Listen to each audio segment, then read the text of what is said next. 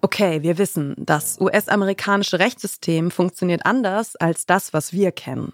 Es gibt Sammelklagen, eine Jury aus Bürgerinnen und Bürgern, die über Schuld und Unschuld entscheidet, und teilweise gibt es auch die Todesstrafe. Aber dass es das hier gibt, damit haben wir nicht gerechnet. Do you remember what year it was that you were you were arrested and jailed? Uh, I was so young that I don't even remember what what was going on in that time. Yeah, right. And so you were, how old were you? Seven. Oh my God.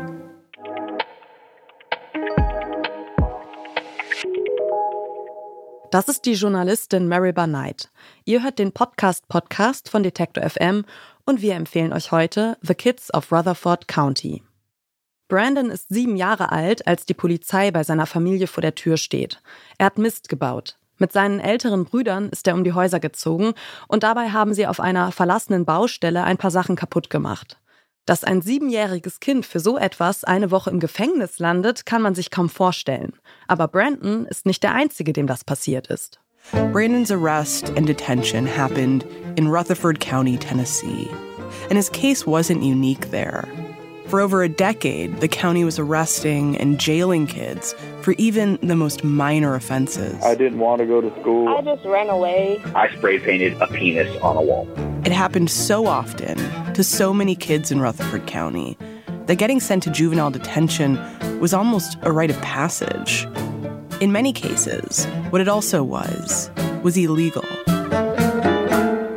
This is the story of how that system came to be how it came to be normalized, accepted, lauded even. It's also the story of two insiders who actually did see the problem in Rutherford County. We would sit out and smoke a cigarette and say, We're going to burn this place to the ground. they just needed other people to see it too. Über ein Jahrzehnt lang wurden im US-Staat Tennessee Hunderte, vielleicht sogar Tausende Kinder verhaftet und illegal eingesperrt. Der Podcast The Kids of Rutherford County erzählt ihre Geschichte und fragt, wie kann so etwas passieren? Und wie bringt man ein illegales Rechtssystem zu Fall? Der Anwalt Wes Clark kommt 2013 frisch von der Law School. Er ist Mitte 20, als er seine Karriere als Jugendanwalt in Rutherford County beginnt. Schnell erkennt er das beunruhigende Muster am Jugendgericht. Kinder werden inhaftiert für Vergehen, für die sie laut Gesetz nicht ins Gefängnis kommen dürfen. Er sieht, wie ein Mädchen eingesperrt wird, weil sie jemandem an den Haaren gezogen hat. Und ein Junge landet im Gefängnis, weil er ein Fußballtrikot geklaut hat. There are kids who just simply don't meet the legal criteria to have been detained and even arrested, yet here they are in chains in a jumpsuit having a detention hearing to determine whether they're going to continue to be detained. That had a pretty negative effect on me and about like, well, gosh, what's my role here? Like, how good of a lawyer am I if I'm just kind of going along with with this system? What did you ever talk to the other lawyers about like that person shouldn't be detained? Or? Yeah, I did. And what were those conversations? I mean, I, it would mostly be like complaining after a hearing, and I don't remember ever really getting more than like, uh, oh, well, yeah, what are you gonna do? Wie kann es sein, dass so viele Beteiligte nur zugucken, wenn Kinder zu Unrecht ins Gefängnis gesteckt werden? Welche Rolle spielt die Richterin am Jugendgericht? Immerhin ist sie diejenige, die in jedem Fall das letzte Wort hat.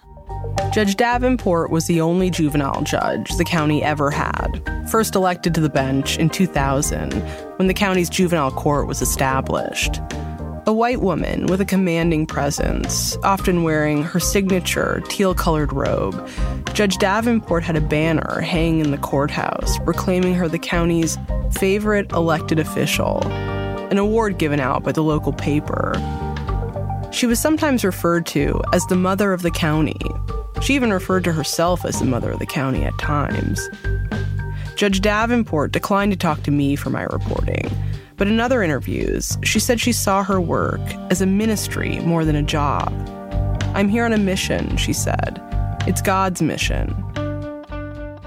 Der Jugendanwalt Wes Clark fängt an zu recherchieren und findet erschreckende Dokumente. Hatte die Polizei eine richterliche Anordnung, Kinder zu verhaften? In ihrer investigativen Recherche untersucht Host Maribel Knight ein Jahrzehnt voller dubioser Inhaftierungen von Kindern. Und sie erzählt die Geschichte zweier Anwälte, die selbst einmal im Gefängnis saßen und nun versuchen, das Unrecht in Rutherford County richtigzustellen. Dabei ist der Podcast The Kids of Rutherford County kein True Crime Format im klassischen Sinne. Es sei denn, die Justiz selbst kann kriminell sein. Wie schon in vorherigen Produktionen deckt das Team von Serial Productions die verstörenden Defizite des US-amerikanischen Rechtssystems auf.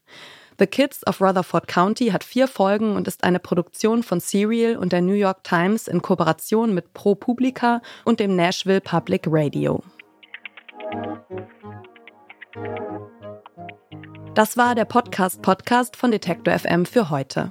Wenn ihr den Überblick über den Podcast-Markt behalten wollt, abonniert den Podcast-Podcast auf der Plattform eurer Wahl, damit ihr in Zukunft keine Folge mehr verpasst. Und empfehlt uns doch einem Menschen weiter, der auch nicht genug von Podcasts kriegt. Dieser Tipp kam von Joanna Voss. Redaktion Ina Lebetjew und Doreen Rothmann. Produziert hat die Folge Stanley Baldauf. Und ich bin Caroline Breitschädel. Wir hören uns.